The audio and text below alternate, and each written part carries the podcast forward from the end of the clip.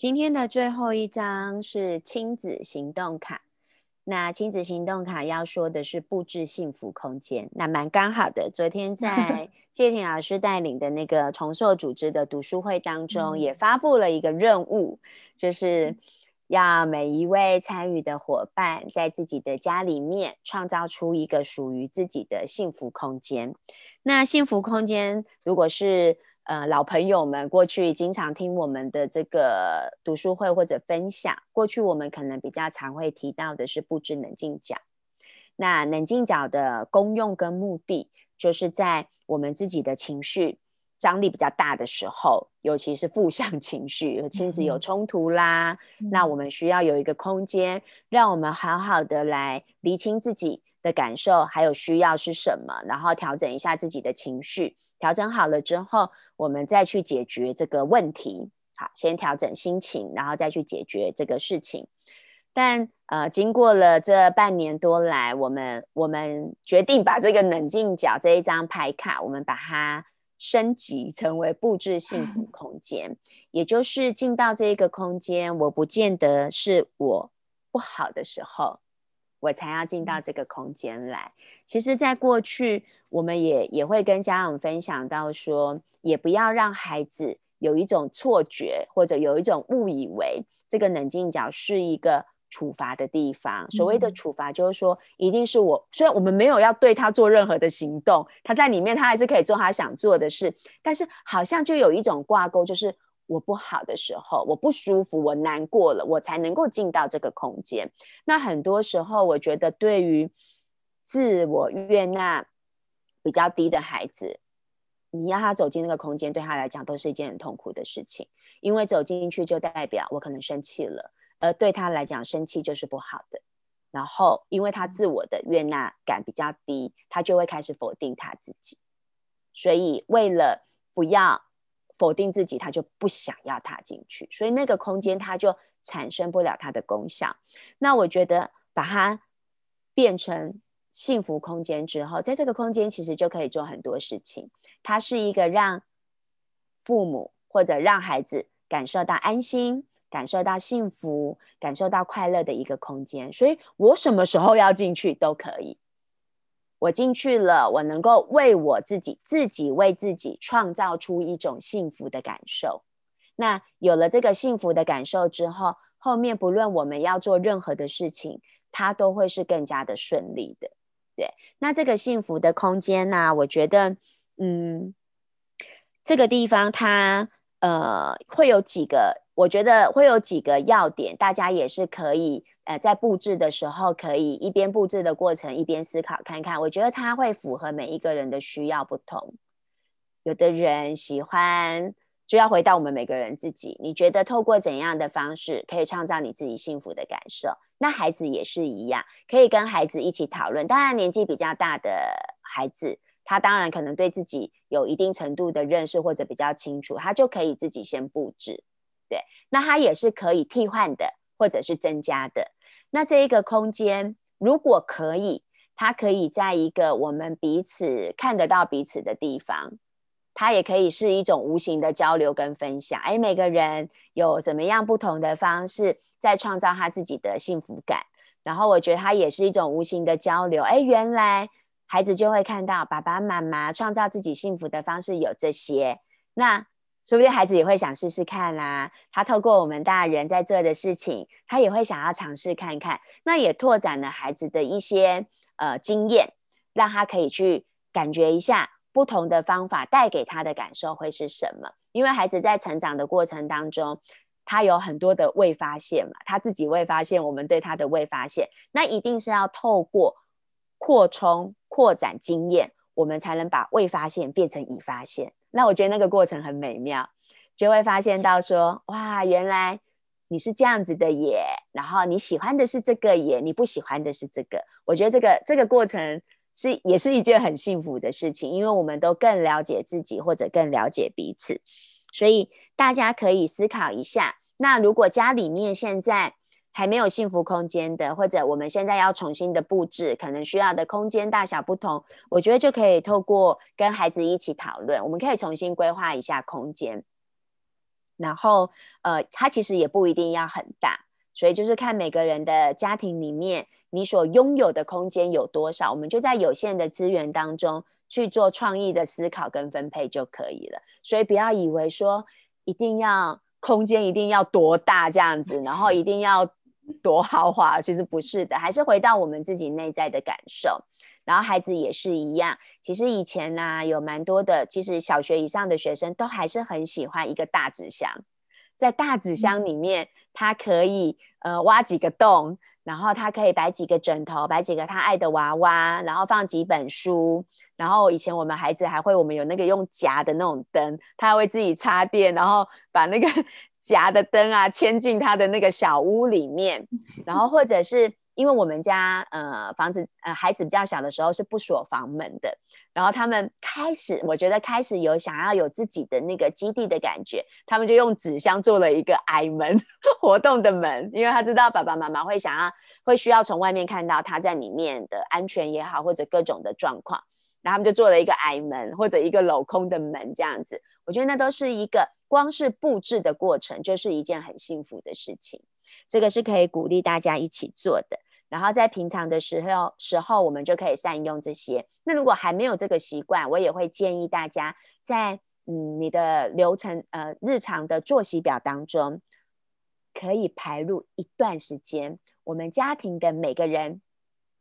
都回到自己的幸福空间，然后去享受。自己可以为自己带来幸福的这种我能感。然后刚才我有看到聊天的地方有跳出来，有伙伴在问：是共用的吗？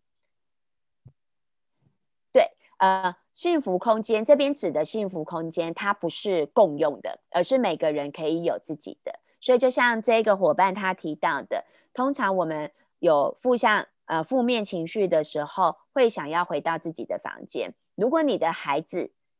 已经够大了，你回到你的房间，他不会觉得被你抛弃、被你遗弃，那当然 OK。但如果你的孩子年龄还比较小，如果你的消失，尤其是带着负面情绪的消失，会让他感觉到焦虑跟不安，那就尽量回到房间里面，但是房门也不也也不要锁，也不能锁，因为这样只会让孩子更觉得。他让你 生气了，然后你走了，然后他被遗弃了，他就是一个负向的循环。所以在各自的房间里面也不会不行，呃，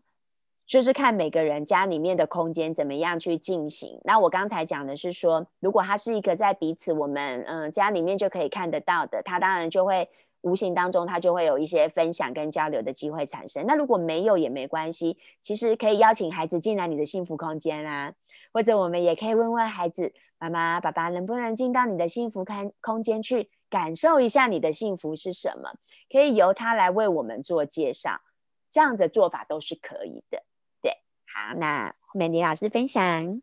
好，这个幸福空间啊，我很喜欢这个名字。因为之前都没有想到这个名字，然后呃，我们亲子团有一个学期啊，就是我们共同的那个家庭的任亲子任务哈，就是做那个那时候叫冷静角或者调整角啊，就是布置这个。那呃那时候就回想到，因为刚刚文玲讲了，我就回想到真的都有各式各样的创意。那在亲子团的年龄比较小，所以我们会一开始是先鼓励。是先也鼓励建议大人要先做。那大人做的时候，因为常常就是在调整调育的过程当中，其实刚加入，可能之前是呃要走入像阿德勒式 教养的这个部分，他其实对大人孩子都蛮需要这个空间的。那因为真的是会如所说，就是说。刚刚文玲说的那个孩子，有时候看到大人想要去处理自己的情绪或心情的时候，在一个距离下，他真的会觉得，如果你今天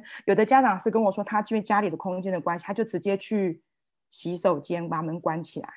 然后就孩子他的记录上就是孩子一直拼命的敲门，然后会更加加重这个，我觉得这个是焦虑的这个产生会越来越多。那其实你在里面，大人在里面也没有办法好好的。静下心来去整理自己的心情或处理自己的情绪。那在这个部分，其实是越小的孩子在学龄前会就是希望大家都是在公共的空间，可能就是呃家里有限的这个资源或者情境当中，去一个角落也可以，或者是几个巧拼的巧拼的这个宽度，几个巧拼，你觉得哎，这个可以布置的我一个角落，或是我的一个呃，我我需要一个人静心的时候，我可以待在这个空间里。那通常我们会鼓励大人去做这个一段时间之后，才会小孩其实他会很好奇。那在这个真正有情绪的时候，往往有时候也会练习当中，也是会有一些呃。一些回馈出来嘛，其实我们都会鼓励，呃，有学龄前孩子的家庭，你如果有这样的布置幸福空间，那鼓励你先平常呢就要有那个像演练这样子，不能等到真的我有一个，呃，我现在就是要去冷静，或是我现在要跟孩子保持距离的时候，其实孩子都会觉得，呃，是不是我惹你生气了？这确实是会有这样的感受，就是说，是不是因为你要你不爱我了，所以你要跟我保持距离？有的孩子就会。更更抓着大人不放，或者是他就跑到大人的那个不幸福空间里面了。所以有时候我们会在平常的时候就先做演练，会请家长呃跟孩子一起做说明，这到底是什么用途，然后我会怎么使用它。在这个过程当中去做一个练习，可能就像一个像一个一个戏剧好，或者是一个游戏的方式。哎，我现在呃可能。太怎么样？我看那个电影太伤心了，不一定是生气，所以其实不是生气才要，因为才要去用这个角落，因为可能就是说生气的那个张力是比较大的嘛。可是有时候是我很开心，我兴奋到不行的时候，可能我兴奋到哭了，我也想去调整一下我的心情。那使用这个空间，其实就是在示范，大人在示范说：，哎，我在有这些感受跟这些心情的时候，我是怎么去我这个情绪的。呃，外显的情绪我是怎么去处理的？然后其实做完这件事之后，你出来都可以再跟孩子说：“哦，我刚刚是怎么的过程？那我现在是什么感受？”那让孩子知道说，你去做这样的一个过程当中，你会产生一个什么样的感受？那当然也要跟孩子说：“那我可能平常你要去演练。”真正的发生的时候，大概需要多少时间？那你大概也就会知道说，哎，我每一次大概平均可能需要十分、十五分。那如果时间到了，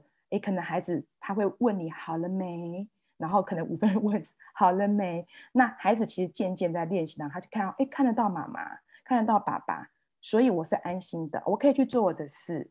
我可以去看我的书啊，我的玩具。等到爸爸妈妈好了，他就会告诉我说他好了。然后我们再来对话，